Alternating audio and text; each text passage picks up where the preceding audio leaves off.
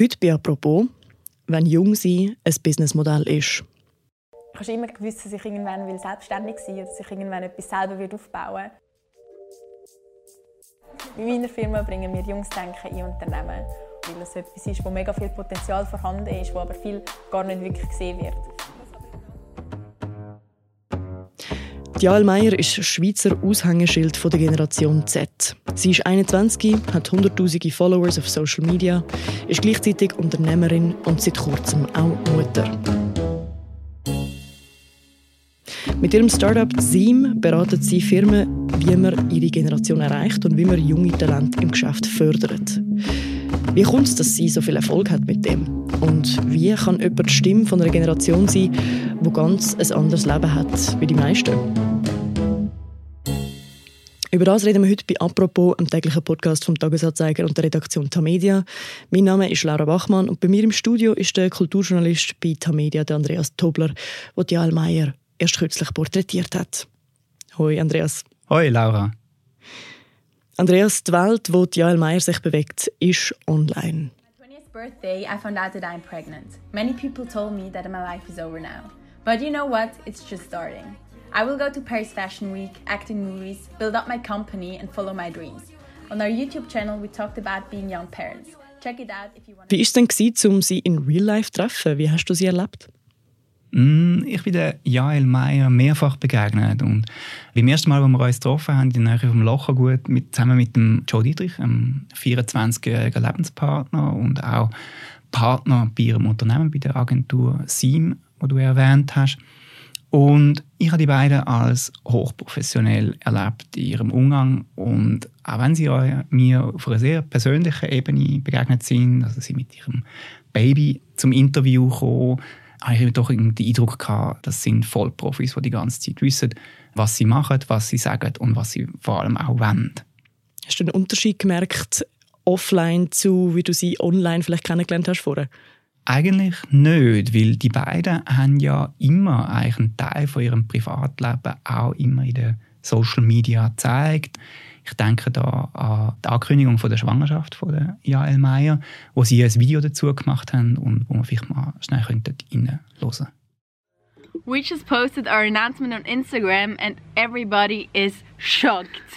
And we are so happy to tell the world that we are having baby! They are shocked because, as you saw in the title, we're only 20 and 23, but they are thrilled. Ja, und so offen, wie sie jetzt eigentlich auch in dem, in dem Video sind, oder? Also, wo sie eigentlich etwas sehr Privates ankündigen, so sind sie eigentlich auch im Gespräch, oder? Also, sie wissen ganz genau, mit was dass sie wenn in die Öffentlichkeit gehen wollen. Jetzt ist es ja so, dass Jael Meyer letztes Jahr von Forbes 30 Under 30 als eine der erfolgreichsten Menschen unter 30 in der Schweiz gelistet worden ist. Was ist denn Ihre Geschichte? Wie hat das alles angefangen? Gail Meyer kennt die Öffentlichkeit schon seit längerem. Also ganz am Anfang ist sie als Schauspielerin vor allem bekannt worden. Also es hat ähm, zwei Filme gegeben. Das eine ist Upload von Tobias Ineichen, wo sie die Hauptrolle gespielt hat. Das ist ein Film über Sexting und Cybermobbing. Und danach hat sie auch noch später bei Blue My Mind mitgespielt. Also das heißt, man hat sie schon relativ früh kennen können. Und später hat sie dann auch angefangen, ähm, journalistisch tätig zu sein, Beiträge zu schreiben. Und es sind eigentlich immer mehr Beiträge auch entstanden, wo sich immer mit ihrer Generation beschäftigen. Und aus dieser Beschäftigung mit der eigenen Generation und auch über die eigene Generation zu schreiben, hat sie dann letztlich jetzt vor einem Jahr ein eigenes Unternehmen gegründet, eben SIM, wo Firmen soll beraten, wie sie die Generation kann ansprechen kann, wo die Allmeier und der Joe Dietrich selber angehören. Und wie machen sie das genau? Sie machen zwei Sachen. Also einerseits können Sie Firmen beraten, also wie man das sollte machen. Aktuell haben Sie etwas gemacht für IKEA, also das Möbelhaus. Lehrstellen IKEA sind online. Du hast jetzt die Chance, auch so einen coolen Job wie ich zu bekommen. Auf diesem Channel zeige ich dir, wieso es so cool ist, bei der IKEA zu arbeiten. Dort haben sie einen geholfen, einen TikTok-Kanal aufbauen, wo ähm, Lernende bei IKEA aus ihrem Alltag erzählen. Der Hintergrund ist eigentlich, dass IKEA möchte mögliche Mitarbeitende so ansprechen auf diesen Kanal, wo die jungen Leute unterwegs sind, die dann eben auch für IKEA später arbeiten können. Natürlich auch, um zu zeigen, dass IKEA ein lässiger Arbeitgeber ist. Um das geht es natürlich auch. Und das andere, was Seam, die Firma von der Jael Meyer und von Joe Dietrich macht, das ist dann wirklich der, der Content, also das, was man dann auf den TikTok-Kanälen von den jeweiligen Firmen sieht. Da haben sie inzwischen mehrere Unternehmen, wo sie mit sogenannten Faces, also mit Darstellerinnen oder Schauspielerinnen, dann die Videos dann sozusagen schreiben und dann die auch ähm, so produzieren, dass sie ausgespielt werden können auf dem Kanal. Und warum sind Sie mit dem so erfolgreich? Ich glaube, weil es einfach einen Bedarf gibt, oder? Also gerade die Plattform, wo sie jetzt sehr aktiv sind, TikTok, das ist eine Plattform, wo zwar sehr beliebt ist, gerade bei jungen Menschen. Also hinter Instagram und YouTube ist es die drittmeist genutzte Plattform. Das ist aber auch zugleich eine Plattform, wo im Unterschied zu YouTube und Instagram ältere Generation sozusagen fast nicht nutzt und auch fast nicht kennt.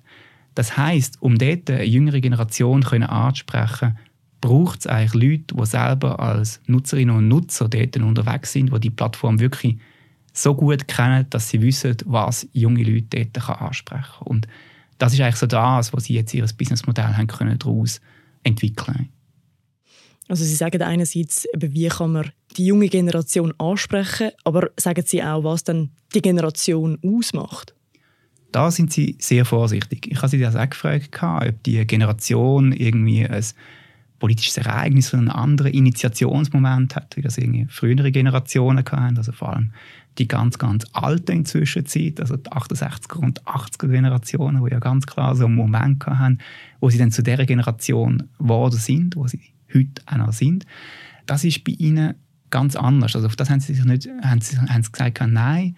Zwar gäbe es natürlich einen Teil von dieser Generation, wo ähm, ganz stark politisiert ist. Also wir kennen es ja alle, also Klimabewegung, auch LGBTQI-Bewegung und so. Das gibt es natürlich alles. Aber sie haben dann gesagt, eigentlich der gemeinsame Nenner von ihrer Generation, das ist Smartphone und Social Media. Also die Plattformen, wo sich heute die meisten ähm, jungen Menschen darauf bewegen. Und anders als frühere Generationen, zum Beispiel meine, ich bin ein Millennial, haben sie dann gesagt, haben die das nicht irgendwie als etwas Neues erlebt, was dann noch dazugekommen ist, sondern sie sind von Anfang an mit Social Media und einem Smartphone aufgewachsen. Und darum sprechen wir auch von True Digital Natives bei dieser Generation Z. Und jetzt Generation Z die Jael Meyer die wird ja immer wieder so ein bisschen bezeichnet als ein Aushängeschild von der Gen Zs, von dieser Generation. Was macht sie denn zu so einem? Wenn man so ein bisschen pointiert würde, formulieren, könnte man ja sagen, sie haben sich selber zu dem gemacht, oder? Also sie sind ja dann einmal groß an die Öffentlichkeit getreten, wo es die Krawall hat in St. Gallen, also wo Jugendliche dann der Polizei gegenüber, gegenübergestanden sind, wie sie gegen die Corona-Maßnahmen protestiert und verstoßen haben. Dort sind sie an die Öffentlichkeit gegangen und haben gesagt, wir möchten gerne in der Corona-Taskforce vom Bund sein, wir möchten gerne mitreden. Weil anders als bei früheren Generationen ging es jetzt einfach nicht mehr, dass da Ältere über die Jüngeren bestimmen, was die jetzt zu tun haben, sondern sie haben dann wirklich gesagt, holt uns an den Tisch, lasst uns mitreden. Dort haben sie das gemacht. Das hat man natürlich dann ein paar Leute haben es ein bisschen anmaßend gefunden. Also warum jetzt gerade ausgerechnet die beiden, oder, wo ja doch eine sehr außergewöhnliche Biografie haben als Jungunternehmer, Paar und auch noch eben die junge Mutterschaft von der Jael Meyer. Aber das Prinzip, dass sie sagen, dass die Jungen mitreden sollen, was sie, bei dem, was sie angeht, politisch haben wir das ja schon seit längerem, oder? Also die Diskussion, ob das Stimm- und Wahlalter auf 16 abgesetzt werden, das ist ja eigentlich eine laufende Diskussion. Und sie tun eigentlich die, den Wunsch nach Teilhabe von ihrer Generation, sie, haben sie ja ganz stark aufs Unternehmerische und das Wirtschaftliche ausdehnt. Also das ist ja eigentlich das, was die Firma ausmacht, oder? Also mir ist das eher, eher so richtig bewusst worden, dass das wirklich einfach auch ein Ding ist, wo ich dann Jael Meyer für, die, für das Porträt noch an einer Trendtagung von der Gesellschaft für Marketing begleitet habe. Das ist eine Trendtagung, wo sich große Unternehmen darüber informieren, was denn jetzt als nächstes kommt, oder?